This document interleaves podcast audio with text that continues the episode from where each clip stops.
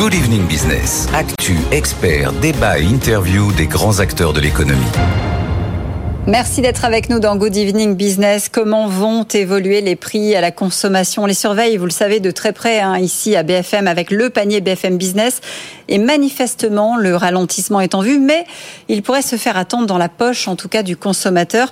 Bonsoir Jacques Cressel. Bonsoir. Merci d'être avec nous. Vous êtes le délégué général de la Fédération du commerce et de la distribution. Euh, L'Institut Circana montre bien que les, que les, prix commencent à dégonfler, mais que c'est encore trop tôt, effectivement, pour que le consommateur puisse s'en rendre compte. Hein. Sur un an, les prix de grande consommation affichent un surcoût de, de, de 21,4%. On peut envisager encore aujourd'hui, euh, aller rêvons un peu, un, un retour en arrière? Là, on est à une période de stabilisation. Quand vous prenez les trois derniers mois, juin, juillet, août, on est sur zéro d'augmentation. Donc, euh, quand les prix n'augmentent plus à court terme, ça veut dire que la moyenne euh, sur un an diminue. C'est pour ça qu'on est passé progressivement de 15% au 12% auquel on est euh, aujourd'hui. Ça ne veut pas dire d'ailleurs qu'il y a une stabilisation de tous les prix. Hein. Vous avez des prix qui continuent à monter et puis d'autres qui baissent, pas assez. Euh, et nous, ce que, ce que nous souhaitons, c'est naturellement qu'il y ait plus de prix qui baissent. C'est ce que nous demandons aux industriels depuis très longtemps. Malheureusement, les industriels font la sourde oreille, euh, nous disent que ça sera plus tard, on verra dans les négociations futures. on trouve ça totalement anormal parce que on ne reviendra pas, ça a été dit par tout le monde, on ne reviendra pas au prix d'avant. Mais il faut absolument qu'il y ait une baisse des prix euh, dans les semaines et les mois qui viennent parce que euh, le pouvoir d'achat d'abord des Français est en question. Euh, on, a, on voit aujourd'hui de, vraies difficultés, des Français qui se privent de repas, qui se privent euh, de produits qu'ils souhaitent acheter. et en même temps, on a une baisse des volumes. Il faut bien voir que pour les industriels eux-mêmes, tout ceci se traduit par une baisse des volumes. La consommation alimentaire, les ventes de produits alimentaires, ça a baissé de 8% au premier semestre. C'est gigantesque. Alors, on va regarder tout ça dans le détail, hein, si vous le voulez bien, parce qu'effectivement, l'inflation alimentaire, vous l'avez dit, décélère, mais elle est encore à des niveaux élevés. On n'est pas au 15,9% de mars, mais on est euh, quand même au-delà des, des, 12%. Si on regarde dans le détail, vous parliez des, des différents prix. Le sucre a pris 60%, les œufs pas loin de 30%, le café 7,5%. J'ai pioché comme ça quelques exemples. Euh, ces chiffres, du coup, et vous l'avez spécifié, ils encouragent plutôt les consommateurs à se tourner vers des marques euh, de distributeurs euh, ou vers des marques de, de premier prix euh, qui baissent aussi hein, malgré tout avec des, des, volumes de vente qui, euh, qui, qui, progressent mais qui progressent peu. ce sont finalement les, les, marques nationales qui, elles, pâtissent le plus. Les ventes, je crois, dégringolent de, de plus de 7% on voit bien le, le, grand écart et on voit bien que ça témoigne de la difficulté des Français à remplir les chariots. Il y a une différence d'à peu près 30% de prix, la plupart du temps, entre la marque nationale et la marque de distributeur pour un produit qui aujourd'hui est de même qualité et parfois même meilleur pour certaines marques de distributeurs. Donc, euh, c'est normal que les clients, quand ils regardent, quand ils ont un, un, quelque chose qui est limité dans leur porte-monnaie, euh, essaient d'aller vers le meilleur rapport qualité-prix. Et le meilleur rapport qualité-prix, c'est incontestablement euh, la marque de distributeur. C'est pour ça que nous ne comprenons pas l'attitude des grands industriels qui euh, se disent bah, finalement, oui, ça se traduit par des baisses d'achat, euh, des baisses de volume, euh, nos produits sont moins en cours auprès des consommateurs, mais c'est pas grave. Comme de toute façon, on les vend avec une marge beaucoup plus élevée, ben nous, ça nous permet de rattraper, d'augmenter nos marges, et c'est un calcul de court terme qui nous paraît être un calcul totalement erroné. Et donc, c'est ça qu'il faut remettre en cause. Euh, L'inflation ralentit moins vite, du coup, chez les, chez les marques nationales que, que pour les, les MDD. C'est quoi? C'est l'effet du, du refus des industriels, vous l'évoquiez, de, de renégocier les, les tarifs de leurs produits? Quand vous prenez les paniers anti-inflation qui ont été mis en place à la demande du gouvernement, vous voyez bien qu'ils sont composés essentiellement de marques de distributeurs parce que ce sont des produits sur lesquels nous avons le plus la main. Les grands industriels, le gouvernement Bruno Le Maire en tête, leur a demandé de faire des efforts aux 75 grands industriels concernés. Il y en a 15 à peu près qui ont répondu. Mhm. Mmh. Et ils ont répondu en disant, nous allons faire non pas une renégociation, mais une baisse de prix imposée, qui nous disent, voilà, ça fera 5% de moins sur un nombre limité de références. Alors, il y a des produits qui diminuent, heureusement, mais ce n'est pas du tout à la hauteur de la baisse de prix des matières premières. Vous citiez le sucre tout à l'heure. C'est vrai que les produits sucrés ont augmenté parce que le cours du sucre a augmenté.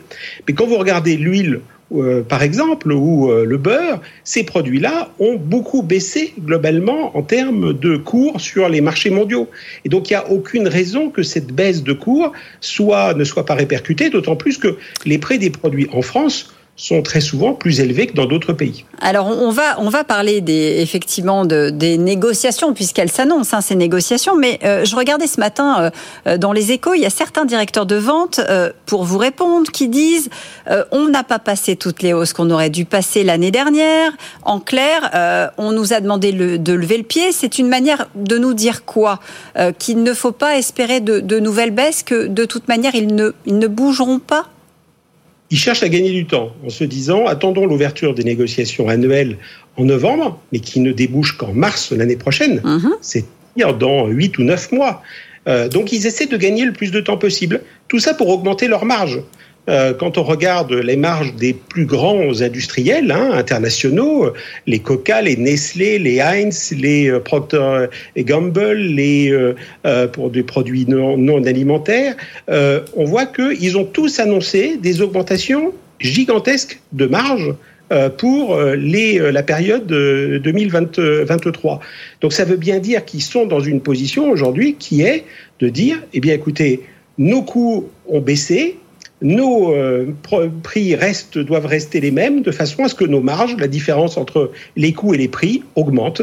Et ça, c'est quelque chose de totalement anormal. Il faut que le gouvernement impose euh, les choses. Je lis euh, dans la presse, comme vous, que le gouvernement, au niveau de Bercy, se serait laissé un peu berner par les grands industriels qui disent ah ben non, vous comprenez la situation en France, c'est compliqué, ça n'est pas la même chose qu'ailleurs tous les experts, tous ceux qui connaissent le sujet savent que ça n'est pas vrai, euh, que euh, les euh, entreprises en question ont des stratégies mondiales, globales, et que la seule chose qui compte, c'est le résultat global de ces entreprises. Aujourd'hui, une entreprise comme Coca-Cola annonce 25% de marge nette après impôt, là où les distributeurs sont à 1 ou 2%. Donc on voit bien qui doit faire l'effort. Et aujourd'hui, c'est très clair qu'ils ne veulent pas faire d'effort, et ça, le gouvernement doit non seulement faire une M&M, mais leur taper sur les doigts et surtout changer ce système de négociation qui est un système complètement absurde. Nous, l'année dernière, quand les prix, euh, les cours des matières premières ont augmenté, nous avons accepté de jouer le jeu en renégociant tout de suite à la hausse. Aujourd'hui, les cours de matières premières sont à la baisse. Les industriels nous disent ah ben non, nous euh, la réversibilité de tout ça, on connaît pas. Attendons l'année prochaine. C'est totalement anormal. Vous parliez de, taper sur les doigts euh, des industriels. Euh, bah justement, Bruno Le Maire a, prévu de recevoir tout le monde hein, la semaine prochaine, les distributeurs les industriels, pour, dit-il, faire un, un, nouveau point sur la vie chère. et il est assez clair parce qu'il dit l'inflation commence à ralentir, mais il y a loin de la vérité des chiffres à la réalité du portefeuille du, quotidien. Il va donc falloir de nouveau en passer par des négociations ou en passer enfin par des négociations, je ne sais pas. Bah, les négociations, euh, le système juridique français fait qu'elles ont lieu une fois par an. En novembre. Donc si on prend les négociations en novembre, mais entre novembre et mars, vous aurez le résultat des baisses de prix en mars. Mais qu'est-ce qu'il peut dire là, Bruno Le Maire, euh, à, la réunion qui est prévue ah. la semaine prochaine?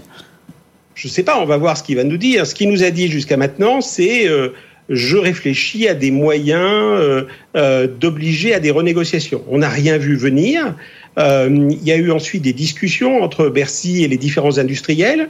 Je vois dans la presse qu'on nous dit que Bercy a été convaincu que finalement il n'y avait pas besoin de temps, qu'il n'y avait pas de possibilité de forte de, baisse de prix. Tout le monde sait que ça n'est pas vrai. On a aujourd'hui des, des, des, géants qui se transforment en nains tout d'un coup pour dire ben non, nous on a, on peut pas, on peut rien faire. C'est, c'est absolument pas possible. C'est totalement ridicule.